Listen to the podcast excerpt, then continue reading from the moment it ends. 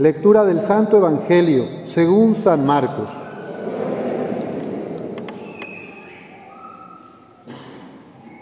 En aquel tiempo se le acercó a Jesús un leproso para suplicarle de rodillas, si tú quieres, puedes curarme. Jesús se compadeció de él y extendiendo la mano lo tocó y le dijo, sí quiero, sana. Inmediatamente se le quitó la lepra y quedó limpio. Al despedirlo, Jesús le mandó con severidad, no se lo cuentes a nadie, pero para que conste, ve a presentarte al sacerdote y ofrece por tu purificación lo prescrito por Moisés. Pero aquel hombre comenzó a divulgar tanto el hecho que Jesús no podía ya entrar en la ciudad, sino que se quedaba fuera, en lugares solitarios, a donde acudían a él de todas partes. Esta es palabra del Señor. Pueden tomar asiento.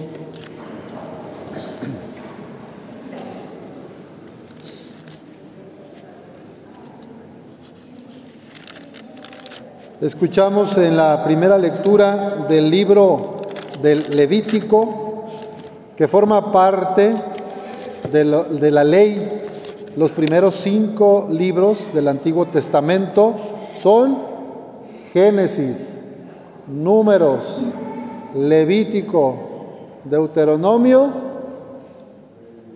¿cuál faltó? Y Éxodo, ¿verdad? Cinco libros del Antiguo Testamento, que es la religión que seguían los judíos, es su Biblia de los judíos. Y en el libro de Levítico aparecen una serie de normas de la pureza, normas, preceptos, mandatos de la pureza. Dice, en la, semana pasada estuvimos viendo que se lavaban las manos hasta los codos, que hacían abluciones antes de la comida. Hoy vemos que los enfermos de lepra, si alguien enferma de lepra, tiene que ir con el sacerdote el sacerdote lo le declarará impuro y el que haya sido declarado enfermo de lepra traerá la ropa descosida, la cabeza descubierta y se cubrirá la boca e irá gritando, estoy contaminado, soy impuro. Mientras le dure la lepra, y siga impuro, vivirá solo fuera del campamento, fuera del pueblo, fuera de su casa, lejos de su familia y de la comunidad. Esa era la regla, esa era la norma que se pone en el Levítico. Lo puedes revisar en el capítulo 13. El Evangelio de San Marcos que nos presenta hoy la iglesia nos relata el encuentro de un leproso con Jesús. El leproso lo busca, corre hacia Jesús, se le postra, se arrodilla frente a Jesús y le dice, si tú quieres, puedes curarme. Jesús se compadeció de él. Cuando una persona está rechazada, excluida, discriminada de su comunidad, de su familia, ¿cómo se siente? ¿Cómo se siente alguien que no tiene amor, que nadie le habla, que nadie la escucha? Pues esa tremenda soledad. Estar fuera del vínculo de la familia y tenido por impuro, eres un impuro. Pues Jesús se compadece de este hombre y le dice, sí quiero, sana. Inmediatamente se le quitó la lepra y quedó limpio. Jesús lo tocó, extendió sus brazos sobre él, lo tocó y sanó. Mientras la religión oficial de aquel tiempo decía que los leprosos tenían que estar fuera, y que nadie podía acercarse porque se podía contaminar y quedar impuro, Jesús no tiene miramiento, no tiene miedo de contagiarse y tampoco de ir en contra de esas reglas humanas.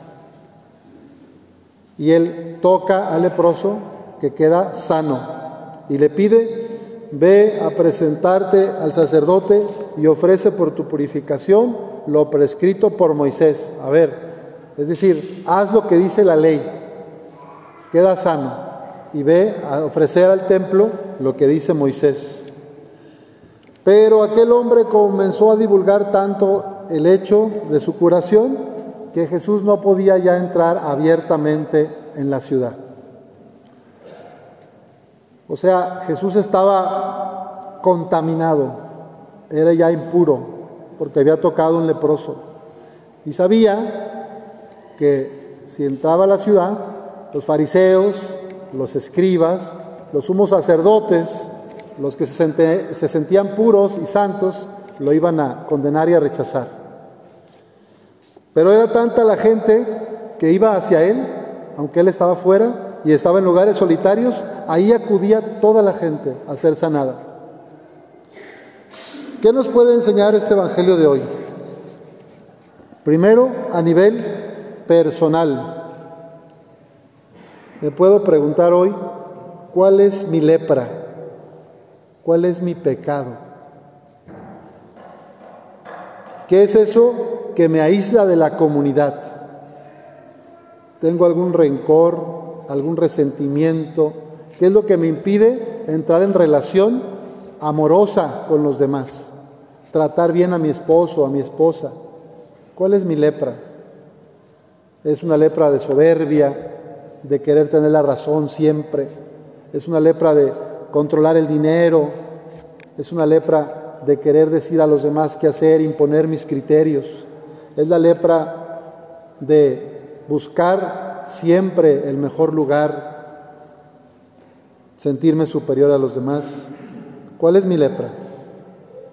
Es tal vez la lepra de la depresión, la, angustia existencial, una tristeza crónica, el desconfiar de mí misma, de mí mismo todo el tiempo.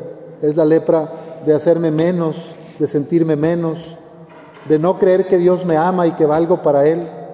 ¿Cuál es mi lepra? ¿Cuáles son esos pecados y esas afecciones del corazón que me mantienen esclavizado? Vicios, malas costumbres, crítica, división, chismes. Pues cada uno podemos preguntarnos, ¿cuál es mi lepra? Y pedirle al Señor, sáname. ¿De qué quieres que te sane Jesús? ¿De qué lepra quieres que te sane Jesús? Para esto es necesario reconocerla los, en aquel tiempo decía, ve al sacerdote para que revise tu piel y vea la mancha blanca o el brillo y pueda decir, sí, esto es lepra. Nosotros en la tradición cristiana tenemos el sacramento de la confesión. Después de reconocer en mí mi pecado, mis lepras, yo voy al sacerdote para que me perdone en el nombre de Dios. Reconozco mi pecado. Aquel, en aquel tiempo enseñaban la piel, en la confesión enseñamos el alma, muestro mi alma, muestro mi corazón. Mira, tengo rencor, Jesús, tengo coraje, tengo envidia, he mentido, Jesús, sáname, Señor. Y a través del sacerdote en el sacramento de la reconciliación, el Señor nos perdona y sana, nos sana internamente. ¿Cuánto tiempo hace que no me acerco al sacramento de la confesión? Luego está también una dimensión comunitaria. Nos podemos preguntar hoy, ¿cómo me llevo con mi hermano, con mi papá, con mi mamá? ¿Cómo trato a los vecinos? El leproso se sentía excluido, rechazado, porque lo tenían por impuro. ¿Y no será que a veces yo también discrimino, rechazo desprecio, evito a algunas personas como si fueran leprosos, porque me caen gordos, porque no piensan como yo. Soy capaz de tocar el dolor de los demás, sus lepras, Soy capaz de escuchar al que está triste, al que tiene un problema. Evito el dolor propio y de los demás y mejor me voy a la pura fiesta. O soy capaz como Jesús de detenerme, de extender las manos, de tocar, de abrazar, de acariciar. He sabido estar presente cuando otros están sufriendo. El contacto físico es muy importante. Con la pandemia nos alejamos unos de otros y parece casi hecho por el diablo, pero yo me acostumbré a ya nada más dar la mano, a veces ya del puro puñito, pero ya no doy el beso, ya no doy el abrazo, como que ya no. Y antes, no sé si se acuerdan, ¿verdad? Pero los mexicanos somos mucho de apapachar, de saludar, de abrazo, de beso, al menos a la familia, a la gente de confianza. Con la pandemia como que se nos olvidó Oye, y los psicólogos dicen que un ser humano, para tener cierta paz y realización personal, necesita al menos 12 abrazos diarios. 12. Y a veces pasa una semana y ni siquiera yo he ofrecido un abrazo. Yo. ¿Cuántos abrazos ofreces tú a la semana? ¿A cuánta gente abrazas a la semana? Jesús tocó al leproso con sus manos lo aceptó, lo tocó. ¿Cuál es la manera de relacionarte tuya con los demás? Con palabras de ánimo, con abrazos, con cariño, con caricias, o es la mano regañona, el empujón, el quítate, me estorbas, ¿cómo tratas a los demás, a tu familia? Pues vamos a pedir al Señor que nos dé esta compasión que él tuvo ante el leproso para que seamos capaces de abrazar y también de dejarnos abrazar. Porque hay gente que no le gusta, que le toque, quítate, sácate. Bueno, pues también es bueno dejarse apapachar. Oigan, yo esta semana he recibido más abrazos que todo el año 2023. Estoy, pero feliz, sanado de todo. Es que los abrazos sanan me están despidiendo en varios espacios de la parroquia y yo agradezco mucho a Dios tanto cariño. Y digo, ay, ¿cómo, cómo me hacían falta estos abrazos? Las señoras que me han impuesto sus manos, que me han bendecido, discípulas, catequistas, es tan hermoso como Dios nos toca a través de los demás. Pues también yo te invito a que no te quedes con los brazos cruzados, que no pase todo el 2024 sin dar un abrazo, una caricia, una palmada en la espalda. Aquí estoy, mi hijo, aquí estoy, esposa, te quiero, te amo. Aquí estoy, esposo, ¿qué necesitas? San Pablo en la segunda lectura decía, hacernos todo para todos, darle gusto a los demás. Ahora viene ya el 14 de febrero, próximo miércoles de ceniza, Día del Amor y la Amistad. Y hay gente que, pues ahí, ¿verdad? Bueno, vamos a llevar a la, a la mujer a que se eche un lonche ahí de pierna. Pero todo el año la olvida. O la mujer le da un regalo, le hace la comida favorita al marido, pero todo el año no le hace más que lo mismo. Entonces, pues el cariño debe ser en todos los días, no solamente un día al año, ¿verdad? El respeto, el cariño, la palmada, el abrazo. Pues que el Señor nos ayude a ser hombres y mujeres para los demás. No se puede dar gusto a todos todo el tiempo, ¿verdad? Pero ¿a quién sí le tenemos que dar gusto todos los días? A Dios, ¿verdad? a Dios nuestro Señor, a Jesús. Entonces, pues tratemos de seguirlo de cerca, guiarnos por el Espíritu Santo para poderle dar gusto mientras tú estás cerca del corazón de Jesús, como el Padre Pro, tú vas a poder dar gusto a todos. La persona cuya alma y corazón está cerca de Jesús, le va a dar gusto a todos, no le va a dar disgusto, no le va a dar problemas, no será mala noticia para los demás. A veces te dirá tus verdades y te va a doler, pero es para tu bien. Una persona cerca del amor de Jesús puede confrontarme, puede hacerme alguna observación, pero lo hace para que despierte, no para que no siga en mi autoengaño y yendo hacia el barranco.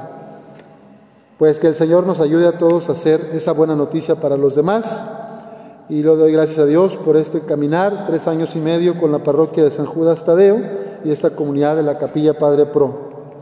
Gracias a todas las personas y familias que me han acogido en sus hogares y en sus vidas. Así sea.